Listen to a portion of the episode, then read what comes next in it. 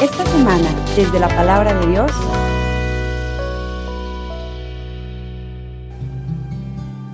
En aquel tiempo, los once discípulos se fueron a Galilea y subieron al monte en el que Jesús los había citado.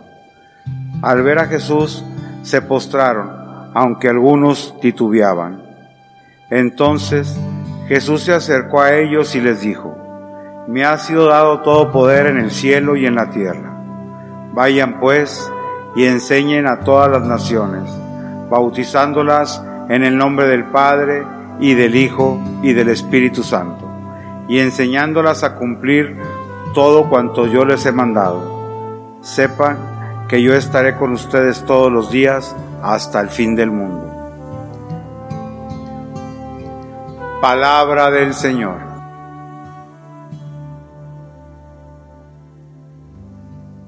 La fiesta de la ascensión del Señor, con ella podríamos decir que cerramos una etapa de la historia de la humanidad, que da pie al inicio de la última etapa para la cual necesitaremos, como lo dice hoy la primera lectura, les pide a sus eh, discípulos que no se aparten de Jerusalén hasta que envíe al Espíritu Santo. En el primer libro, Lucas, este es su segundo libro, también termina el capítulo 24 invitando a los discípulos a no abandonar Jerusalén hasta que no sean revestidos de lo alto, es decir, hasta que no tengan la herramienta, permítanme usar esta expresión, la herramienta necesaria para esta última etapa de la humanidad. Es decir, va a haber un impas entre el cierre de la primera que va desde Adán y Eva, la creación del hombre, en donde Dios crea al hombre para que sea feliz, para que viva en esa exuberante belleza que ha creado. De alguna forma, el autor del Génesis nos presenta en el relato del capítulo segundo esta belleza que Dios había creado para todos nosotros, en donde viviríamos Realmente recuerden que el texto del Génesis es una alegoría teológica que nos presenta una realidad que es imaginable en cada uno de los periodos de la historia del ser humano. Pero que nos habla de esto, nos habla de abundancia, de belleza, de plenitud. Estaba platicando sobre el tema de la belleza, el placer, la alegría hablaba sobre esto, ¿no? Dios nos creó para esta plenitud, para esta perfección que podemos ver ahí en el paraíso, ¿no? Era algo maravilloso. Para disfrutarla en plenitud, Dios tenía reservado en el momento que Él, en su sabiduría infinita, decidiera darnos a comer del árbol de la ciencia del bien y del mal y también tenía reservado para nosotros el que comiéramos del árbol de la vida. Estos dos árboles estaban reservados para un momento particular. No sabíamos exactamente cuándo. El hombre podría comer de todo menos de esto. Pero vivía en una situación, decimos hoy, ¿no? Paradisiaca. O sea, para idear algún lugar así maravilloso, ¿no? Hoy podríamos hablar de lugares paradisiacos según cada uno lo pueda imaginar. Algunos dicen que, por ejemplo, toda la gente de los gadgets, su paraíso, es a Best Buy. Para otros, pues a lo mejor será donde hay una comida exótica, a lo mejor la playa. Pero, ¿de qué nos habla esto? Nos habla de plenitud, nos habla de una relación que existía entre Adán y Eva. Era una relación plena. El que estuvieran desnudos no solamente habla de la desnudez física, sino habla de que había un entendimiento, había una perfección en la relación, porque estaban dotados del amor de Dios, porque dice el texto que Dios puso su espíritu en ellos y eso es lo que les dio la vida. Y el espíritu de Dios está siempre lleno de amor, porque Él es amor en sí mismo. Todo esto lo hemos venido a conocer ya por la revelación de Jesucristo a través del Nuevo Testamento. Pero esta era la idea. Allá en los lejanos tiempos de la creación del ser humano. Bueno, pues ese proceso en el que estábamos nosotros invitados a vivir en una plenitud, se fracturó, tuvo una fractura, el hombre peca y entonces es expulsado. ¿Qué quiere decir esto? Pierde esta capacidad de relación con su esposa, con el género humano. Y por eso los vemos pelearse. Vemos la primer pelea entre los matrimonios, que es la pelea entre el ser humano, desde el principio, esta mujer que tú me diste. O sea, ya no es carne de mi carne y huesos de mis huesos. Ahora, ¿por qué la pusiste aquí? Quítala de aquí. Si no fuera por tu causa, mujer, nosotros no tendríamos hoy que padecer, diríamos quizás hoy. Pero en esta metáfora teológica vemos este rompimiento con el hombre, el rompimiento con el universo, el rompimiento con Dios. El pecado fractura toda la vida del hombre y la vuelve infeliz. Y ahora, nuevamente, con otros elementos simbólicos, dice, ahora vas a tener que trabajar por ello. Ahora te va a costar trabajo ser feliz te va a costar trabajo sostenerte, mantenerte, comunicarte, formar espacios de paz. Todo eso te va a costar mucho trabajo. Lo tendrás que hacer, como decimos hoy nosotros, a riñón, con tus propias fuerzas, porque me rechazaste, porque decidiste vivir conforme a tu voluntad, porque tomaste del fruto que yo tenía reservado para ti, lo tomaste de las manos de Satanás y eso fracturó el proyecto de felicidad, de alegría, de paz, de armonía de la humanidad. Pero el proyecto no puede fracasar por culpa de un vil humano, por favor. Estamos hablando de un plan divino. Así que Dios va en esta economía salvífica en donde Dios, en su infinito amor y misericordia, va distribuyendo cómo va a desarrollarse finalmente la salvación del hombre, porque el final del hombre no está aquí, sino está junto a él, pero en su economía él decidió, porque así le pareció que había de ser, que fuéramos pues lo que somos, que fuéramos seres de carne y hueso y viviéramos en un ambiente que es material. Y a veces pensamos que la venida de Jesucristo, el nacimiento de Jesús, es un parche. Dado que el hombre echó a perder o estaba por echar a perder la obra de Dios, pues entonces Dios parcha la historia y envía a Jesucristo su Hijo. Error. En el proyecto de Dios era que el hombre se encarnara. Hagamos al hombre a nuestra imagen y semejanza somos imagen, no solamente en la capacidad de amar, en la capacidad de pensar y en otras muchas cosas, sino de alguna forma también en nuestra imagen, en ser seres humanos que tenemos carne material. Y entonces es así como en este proceso, en esta economía, Dios envía a su Hijo. Cuando dice Pablo en su carta a los Gálatas, y llegada la plenitud de los tiempos, Dios envió a su Hijo a nosotros. La plenitud de los tiempos. ¿Qué quiere decir? Que para Dios estos miles y miles de años desde aquello que hoy los científicos llaman Big Bang, pero que finalmente tendríamos que identificar con la creación, en esos millones de años dice, ha llegado esto a la plenitud, ha madurado plenamente. Y entonces era el momento de darnos la sabiduría a través de su Hijo Jesucristo, la verdad. Él viene como la verdad a presentarse ante nosotros y nos muestra la verdad. No las mentiras y todas estas patrañas del demonio que a través de engaños, seducción, logró pues trasquiversar el proyecto de Dios. Pero entonces llega la verdad. Y Jesús dice, he venido para que tengas vida y la tengas en abundancia. No cuando te mueras, el proyecto de Dios no era solamente que el hombre tuviera una vida maravillosa, feliz, placentera, exitosa, maravillosa en el cielo, no. El tema del paraíso nos habla de esta vida aquí. He venido para que tengas vida y para que la tengas en abundancia. Viene entonces Jesús a hablarnos de la verdad, viene a decir que Dios es una Trinidad, viene a encarnarse porque este era su proyecto, porque Dios quiso hacerse hombre como nosotros.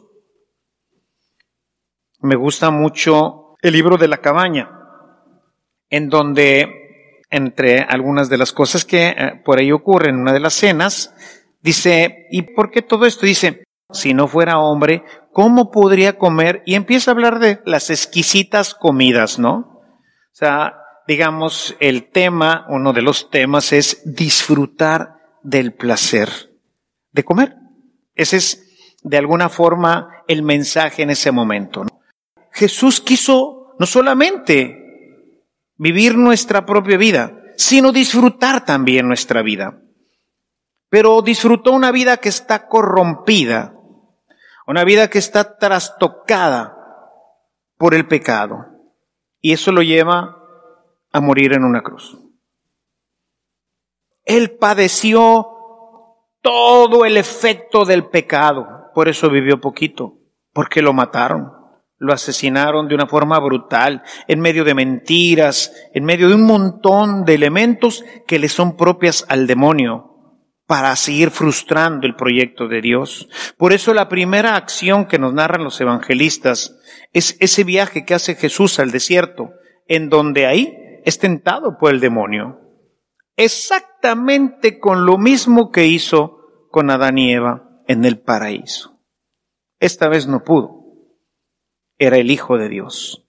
No tentarás al Señor tu Dios. De manera que fracasa Satanás en su proyecto de destruir al ser humano y nos deja Jesús ahora el camino abierto. Dice en Juan, les conviene que me vaya, porque si no me voy, no vendrá el Espíritu Santo, parte de la economía salvífica. Es decir, era el momento de entregarle al hombre la verdad el fruto del bien y del mal, de conocer según la mente de Dios lo bueno y lo malo. El Espíritu Santo era ese fruto que tendríamos que haber recibido de las manos de Dios y no de las manos de Satanás. Nos equivocamos, nos seguimos equivocando porque esta escena del paraíso es exactamente la misma escena de ahora. Hoy seguimos prefiriendo recibir el conocimiento de Satanás en lugar de recibirlo de Dios. Así que cumplida su misión aquí en la tierra, que desafortunadamente por el pecado termina en una cruz, Jesús dice, esto no ha terminado aún. No solamente ofrece regresar por nosotros para llevarnos al cielo, o sea, nos habla de que nuestra vida no está destinada a este mundo, pero que mientras vivamos en este mundo podremos vivirlo como Dios lo pensó, en plenitud. Para ello necesita enviar al Espíritu Santo. Así que entonces Jesús en este día va al cielo y por eso decimos cierra una etapa, la etapa de la encarnación, que termina con Jesús regresando encarnado al cielo.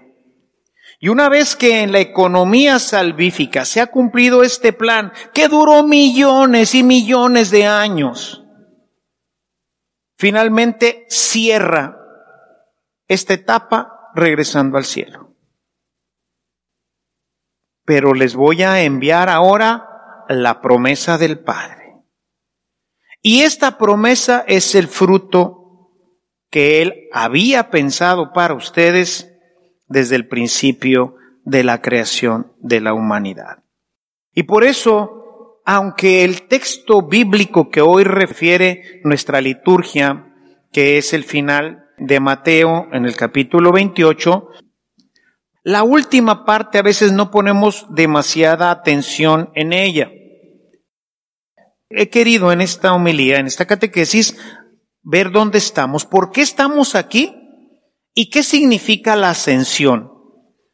Es el final, es la recapitulación de lo que empezó allá en el Big Bang, cuando creó al mundo, y luego cuando crea al hombre en alguna etapa, y llegar a la plenitud con el envío de Jesucristo, y luego en este cortito espacio de tiempo, solamente 33 años, recapitular todo, regresar al cielo. Y dice Mateo capítulo 28, y son los últimos versículos de este texto. Lo voy a leer todo nada más para marcar tres elementos de los cuales ya he hablado en otros momentos, en otras predicaciones, y por lo tanto no me detendré en ellos. Leo nuevamente el Evangelio. Los once discípulos fueron a Galilea, a la montaña donde Jesús los había citado. Al verlo, lo adoraron. Algunos de ellos aún dudaban, dice el texto griego. Jesús se acercó y se dirigió a ellos con estas palabras. Dios me ha dado autoridad plena sobre cielo y tierra. Vayan y hagan discípulos a todos los pueblos y bautícelos para consagrarlos al Padre, al Hijo y al Espíritu Santo, enseñándoles a poner por obra todo lo que les he mandado. Y sepan que yo estoy con ustedes todos los días hasta el final de los tiempos. Tres elementos centrales podríamos destacar. Primero, la duda. No obstante, todo lo que ya han visto. No obstante, dice, aunque algunos todavía titubeaban. Si no es que ya ahora sí se habían convertido, no. El texto griego no dice así. El texto griego dice, y algunos todavía en ese momento titubeaban de que fuera verdaderamente Dios y de adorarlo. Todavía existe esta duda, como hoy existe también. Todavía hoy decimos, ¿y realmente Jesús será Dios? ¿Y realmente Jesús podrá hacer todo? Por eso sus siguientes palabras son, se me ha dado autoridad completa en el cielo y en la tierra, soy Dios. Absoluto, poder absoluto. Él es el rey de todo lo creado, es el Señor, es Dios de Dios, luz de luz, Dios verdadero de Dios verdadero. Él es, y por eso no debe de haber duda en nuestro corazón. Primera situación que remarca el final del Evangelio de Mateo. Si todavía tienes dudas, pues no dudes.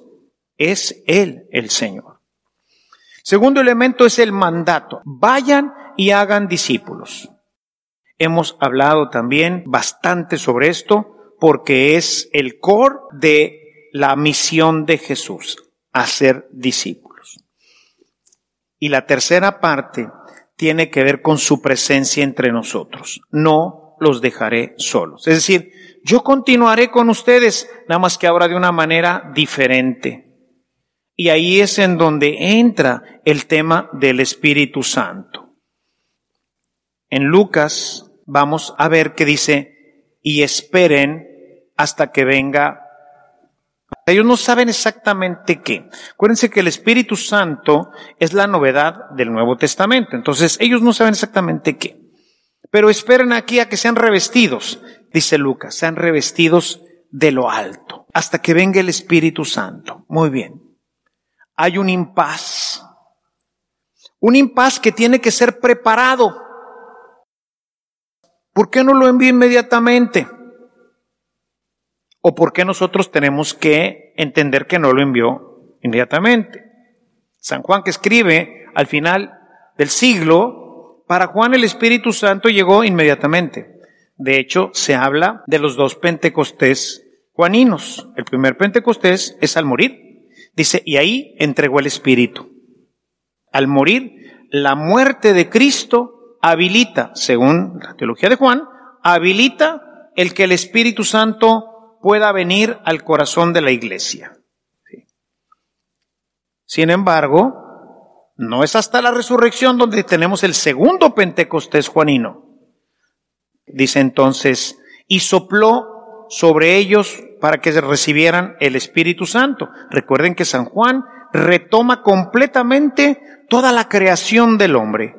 El hombre creado con el Espíritu de Dios que viene del soplo de Dios mismo. Y así es como se va desarrollando la economía de la salvación. Pero interesante que en la predicación paulina y en la predicación de Lucas, en toda esta visión, hay un impas. Hay diez días en los que hay que esperar que algo pase.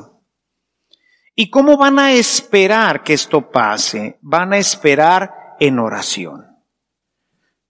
Para que el Espíritu Santo pueda venir al corazón del hombre, se necesita que haya oración, que el alma del hombre se vuelva a abrir, aunque ya hay la posibilidad, porque Jesús ya resucitó y puede enviar el Espíritu Santo, ahora hay que preparar el corazón del hombre.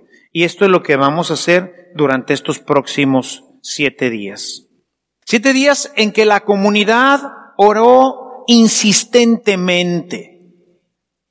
Vivían prácticamente como vivieron con el Maestro, juntos, y oraban insistentemente en compañía de la Virgen María. Importante el tema porque la creación requiere de una madre que da luz, y por eso María da a luz tanto en Juan como en Lucas, da a luz a la iglesia a través del Espíritu que no procede de ella, pero es el que engendra, es el que da vida este espíritu. Y así da vida al hombre y da vida a la iglesia. Pero hay que preparar el corazón. Así está en la economía divina. Diez días de preparación, de oración insistente para que el Espíritu Santo pueda venir a nosotros. Jesús dice, estaré con ustedes. Y quisiera que fuéramos al capítulo 14 de Juan en el verso 18. Dice, no los dejaré huérfanos, regresaré con ustedes. Pero está hablando del Espíritu Santo. O sea, si nosotros regresamos tantito al verso 16, dice, y yo rogaré al Padre y les dará otro consolador para que esté siempre con ustedes. Es el espíritu de la verdad. Es el espíritu de la verdad que no puede recibir el mundo porque ni lo ve ni lo conoce.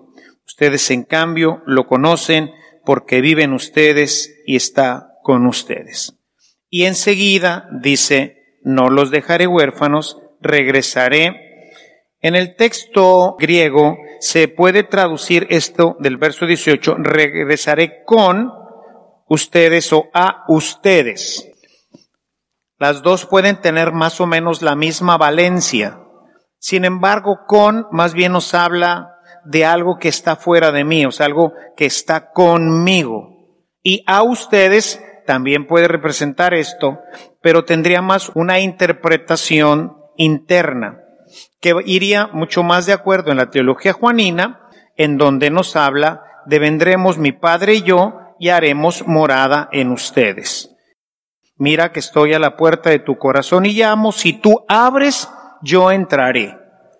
Entonces, es más bien esta teología, un poquito, no tanto con el con de estar junto, sino con el a ustedes, regresaré a ti, ¿sí? En este sentido de el, la verdad estar en nosotros, dentro de nosotros, a nosotros, creo que podríamos encontrar una mejor traducción en a ustedes que en ustedes, como traducen algunos otros textos bíblicos, también al español, unos lo traducen como este texto que estamos leyendo, como traducirlo con a ustedes. ¿Y por qué es importante entonces? Porque este Espíritu Santo va a continuar en nosotros ahora. Jesús, su obra a través de nosotros.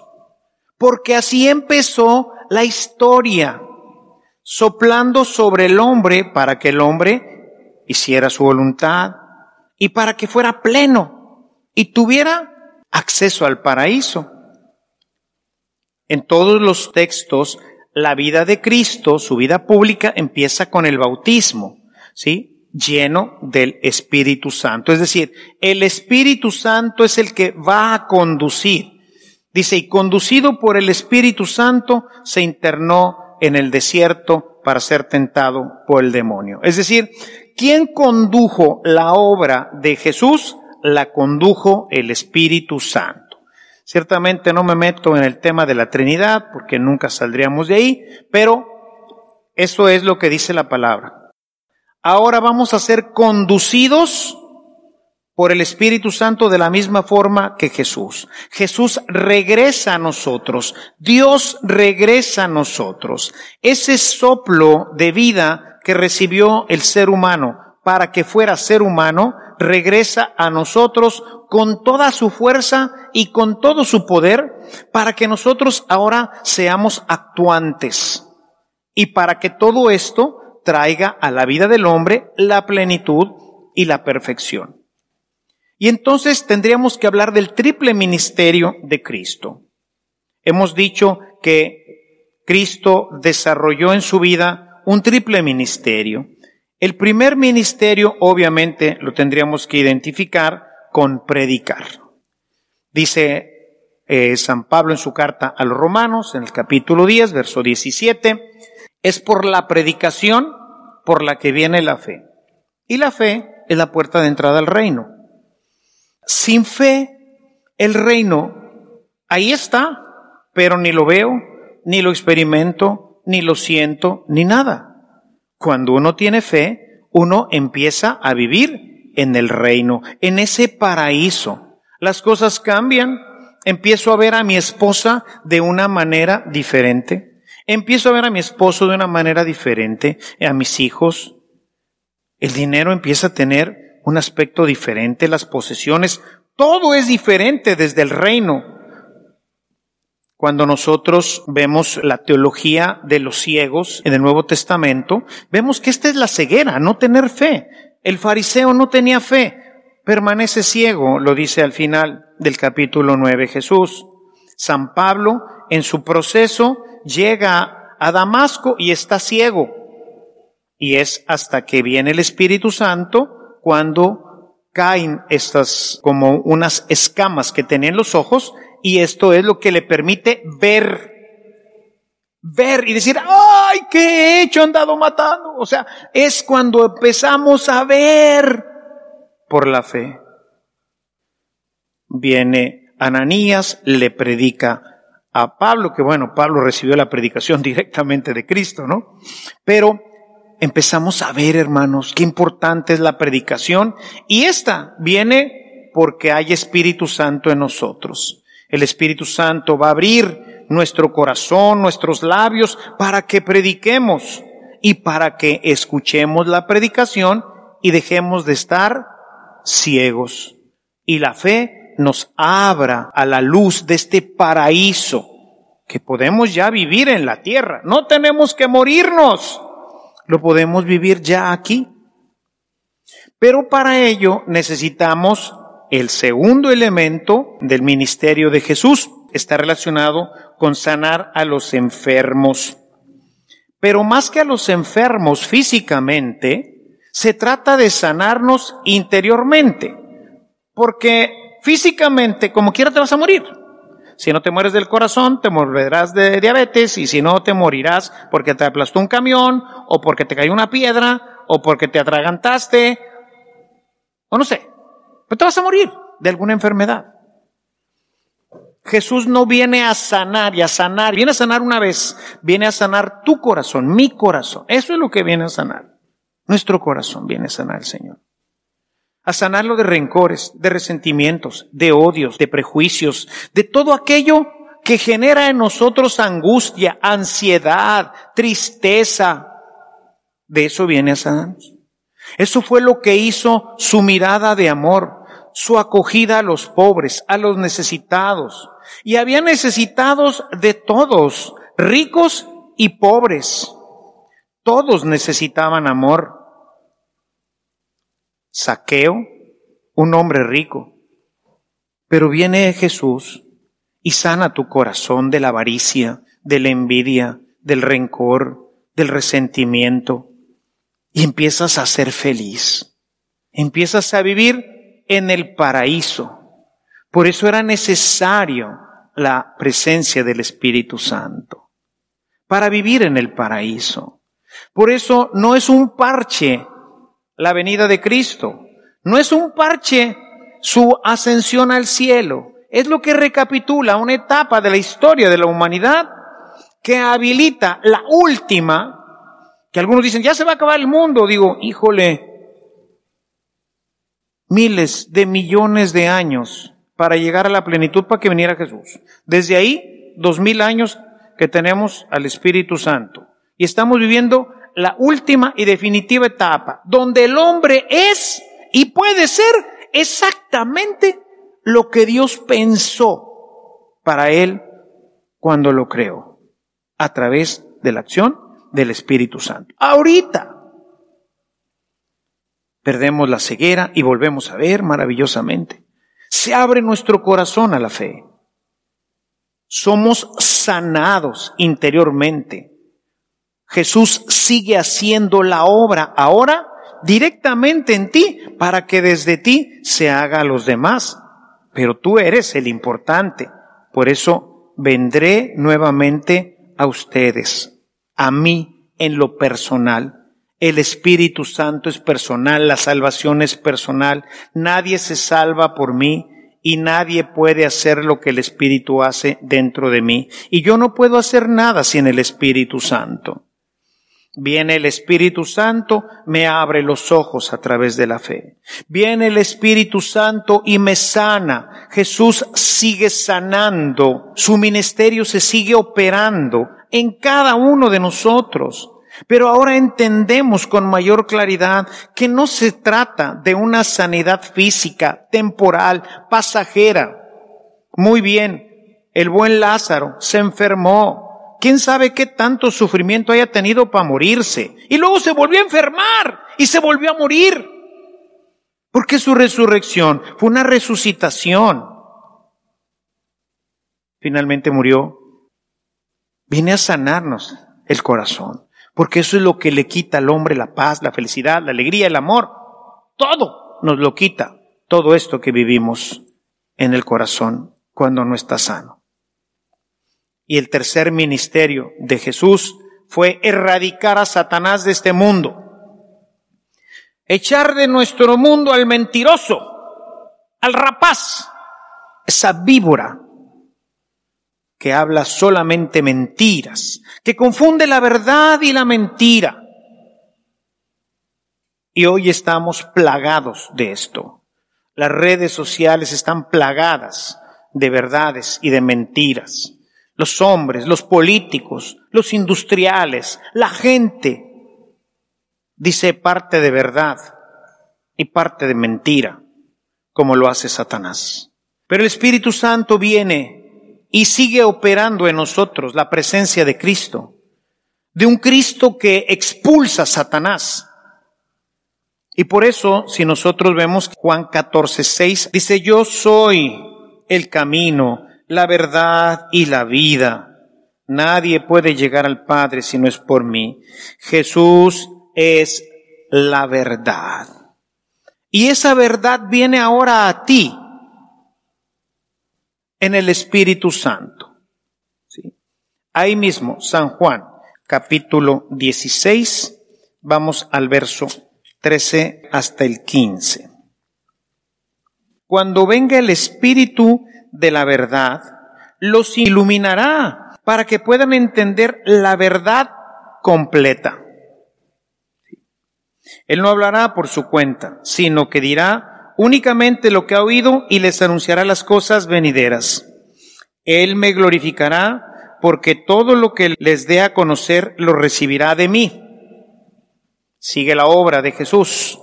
Nada más que ahora usa el Espíritu, por decirlo un término utilitario, pero a través de el Espíritu Santo. Todo lo que tiene el Padre también es mío. Por eso les he dicho que todo lo que el Espíritu les dé a conocer, lo recibirá de mí. Sigue Jesús siendo esa verdad que viene a nosotros. Y esa palabra, ese Jesús que es palabra, sigue presente entre nosotros y sigue iluminándonos y nos sigue ayudando a descubrir la verdad para que podamos ser felices. El hombre cuando no vive en la verdad y vive en la mentira es un ser infeliz. Y esa es la acción del demonio.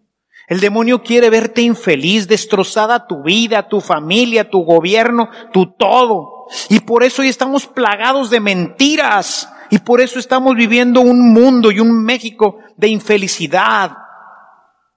Porque Satanás se ha apoderado de nosotros. Se ha apoderado de la verdad y la ha convertido en mentira. Usando su técnica favorita, la confusión, decirte parte de la verdad y parte de mentira. Y al final lo sabemos por nuestras clases de lógica, que si yo mezclo una verdad con una mentira, el resultado es una mentira. La verdad es pura, no admite dilución, no admite contaminación. Y hoy estamos contaminados, hermanos. Necesitamos la luz de la palabra. Pero Satanás sabe usar esto muy bien. Con ello trató de confundir a Jesús. Las tentaciones de Jesús estuvieron basadas en este libro. Se necesita el Espíritu. Y aquí es en donde cerramos para tenerlo y para que opere, porque tú y yo ya lo tenemos, necesitamos orar. Orar y orar mucho. Y por eso quiero invitarlos de una manera muy especial a que durante toda esta semana, como lo he hecho año tras año, dediquemos esta semana verdaderamente a orar y a pedir Espíritu Santo. Y no es que no lo tengamos, es que el Espíritu Santo se alimenta de la oración. Se alimenta de esa oración que hacemos con humildad, con sinceridad, con necesidad, con devoción al Padre. Padre, manda tu Espíritu. Necesitamos abrir los ojos. Los tenemos cerrados. Y por eso no somos felices. Padre, envía tu Espíritu y sana nuestro corazón de odio, de rencores, y por eso hoy nos enfrentamos entre nosotros, unos con otros, chairos y fifis, buenos y malos. El corazón está enfermo. Manda tu espíritu y sana mi corazón. Quiero ver a mi hermano, pobre o rico. Jesús tuvo amigos pobres y amigos muy ricos. Sus amigos ricos lo enterraron. Uno le regaló el sepulcro y el otro fue a comprar especies y aceite carísimo de su época. Una mujer juntó todos sus ahorros quizás para comprar un perfume que dice Judas se podría haber vendido en lo que gana un obrero durante un año. Tenía gente rica y gente pobre. Y cuando va a casa de este gran rico, que era un político y que era además un ratón, cobraba impuestos para Roma. No tenemos la conversación de Jesús con Saqueo, no la tenemos. Pero yo me imagino que cuando Jesús puso sus ojos en Saqueo, porque dice que levantando la vista, lo vio a Saqueo que estaba arriba de un árbol y dijo, Saqueo, baja de ahí, hoy tengo que hospedarme en tu casa. Le rompió el corazón y luego se fue, este rabí, se fue a comer con él. La gente lo criticaba, ¿por qué tu maestro se va a comer con esta rata inmunda? La consideraban rata inmunda porque, porque tenía mucho dinero y porque había hecho su dinero de manera no muy lícita. No sabemos qué más le haya dicho Jesús, pero sabemos lo que dijo el saqueo, maestro. Voy a regresarle a quien haya tomado de más y le voy a dar la mitad de toda mi riqueza a los pobres. Saqueo quedó sano. Y necesitamos que el Espíritu Santo arroje de nosotros la mentira, que es producto de la acción de Satanás en nosotros. Sin ella viviremos siempre engañados, como los pobres de Adán y Eva, peleándonos con todos. Terminaremos arruinando nuestra ciudad, nuestra familia, nuestro país, nuestro todo. Porque la mentira destruye y acaba con la felicidad del ser humano. Díganme, hermanos, si no necesitamos el auxilio divino del Espíritu Santo. Les invito a orar, hermanos, con insistencia fuerte. Todos vamos a orar.